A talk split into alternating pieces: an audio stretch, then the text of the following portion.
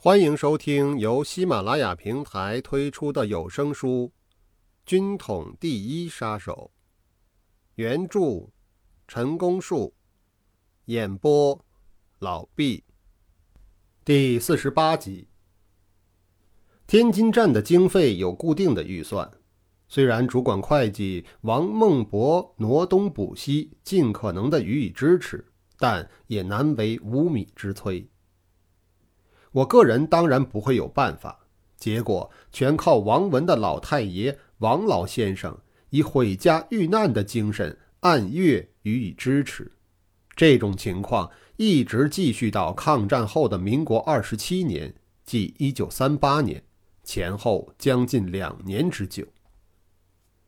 尚有甚于此者。抗战后，戴先生另开拓游击工作，原电中有云。委座以明令委任兄等为滦检游击司令，即请着手组织，切实掌握各部，做种种扰乱敌方、破坏敌方工作，为一效忠国家之办法也。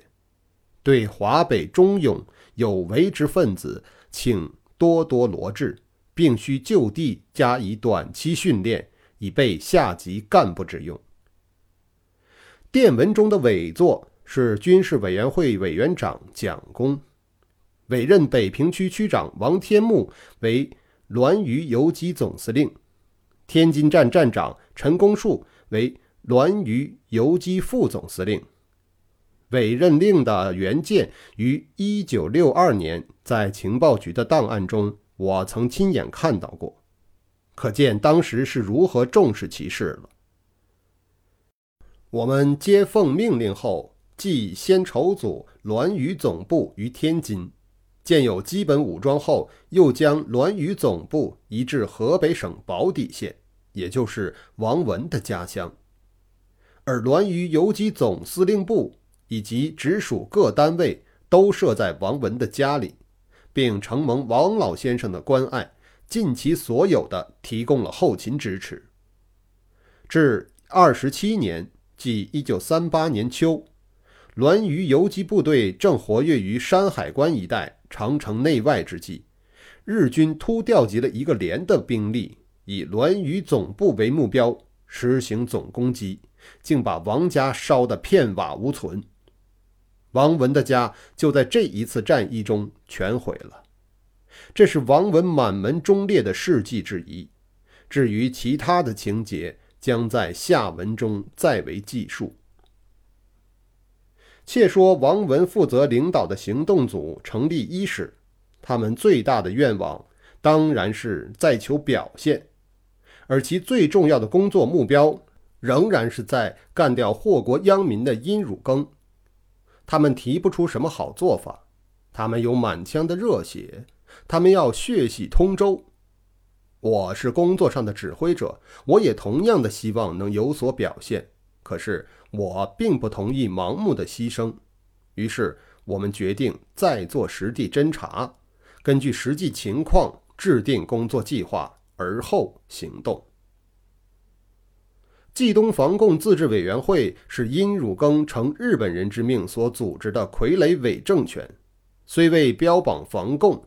实际上与防共反共毫不相干，说言自治连一点影子都没有，那更是不嫌其丑。日本军方在通州设有特务机关，机关长细木凡的权威则大过殷汝耕，另驻有守备队一个大队，这应该算是日本的特勤部队，与正规的作战部队有所区别。此外，尚有日本宪兵一个中队，相当于一个连，大约一百余人。日本宪兵自成体系，时常与日本的通州特务机关争权闹摩擦。冀东伪组织保安队介乎军队与警察之间的一种武装，因为日本人不许冀东政权有自己的军队，保安队之外还有地方性的警察。这些警察也都是通州县政府原有的，冀东伪政府之外也没有民政、财政、教育等机构，而其最具吸引力的还是敛财的税务局。此刻的通州已经成为藏污纳垢、五毒俱全的罪恶渊源了。其中最具特色的就是日本浪人和高丽棒子。流荡在通州的日本浪人不属于具有武士道精神的那一种，这应该照字面解释，就是混混、流氓。所谓的高丽棒子是狐假虎威的朝鲜人，因为外形像日本人。他们也就冒充日本人而鱼肉居民，等而下之，才轮到一些无耻的败类。我们日常口语中常骂人败类，好像口头语儿一般，并无所指。这里所称的，才算是真正的不折不扣的败类，因为他们也是中国人，而认贼作父，无恶不作，说起来使人痛心。通州城不大，却机关林立，僻静处不见人迹，混杂处乱糟糟闹成一团，这都是可以利用之处。冀东伪组织的所在地是一片平房，范围很辽阔。以前坐汽车环绕一周，要兜好大一个圈子，经过之处马路宽窄不一，最不理想的是没有一处和民房毗连在一起的。如果想要假用民房当掩护，作为进退的据点，就无此可能了。四周没有高楼大厦或是突出的建筑物，若想居高临下一窥内部的情景，除非是搭一座高台，否则也没有机会。掘一条地道吗？那更是匪夷所思了。虽然外国电影里常有此类镜头，但事实上我们可办不到。冀东伪组织的外表也是一个八字大门向南开的衙门，门头外边有两个岗亭，分列左右。站岗的卫兵是伪警察，穿的不伦不类，帽子上有一颗好奇怪的帽花，是什么图案想不起来了。门岗共有五名，其中一人应该叫做带班的。他们的神气好像是一点儿都不威武，简直跟假的一样，也可以说原本就是假。这一次的侦查是由王文率同他的行动员前去的，也是王文第二次到通州。他们在通州停留了好几天，光看外表不成，一定要了解到内部的情况。再发现殷汝耕本人的踪迹，才能据以设计。于是，他们向熟人打听，找朋友问询，当然也想从布置内线着手。就在这短短的几天内，居然知道了不少。殷汝耕的家就住在里边，殷汝耕的办公处所也在里面。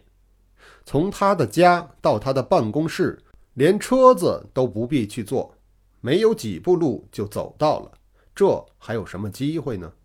殷汝耕不是不出来，可是不知道他什么时候才出来，没头没脑的在外面吃等，当然不是办法。据王文他们当时的了解，冀东韦府内部占地甚广，从大门到后院大约有五百公尺长，其宽度也在两百五十公尺左右，呈长方形。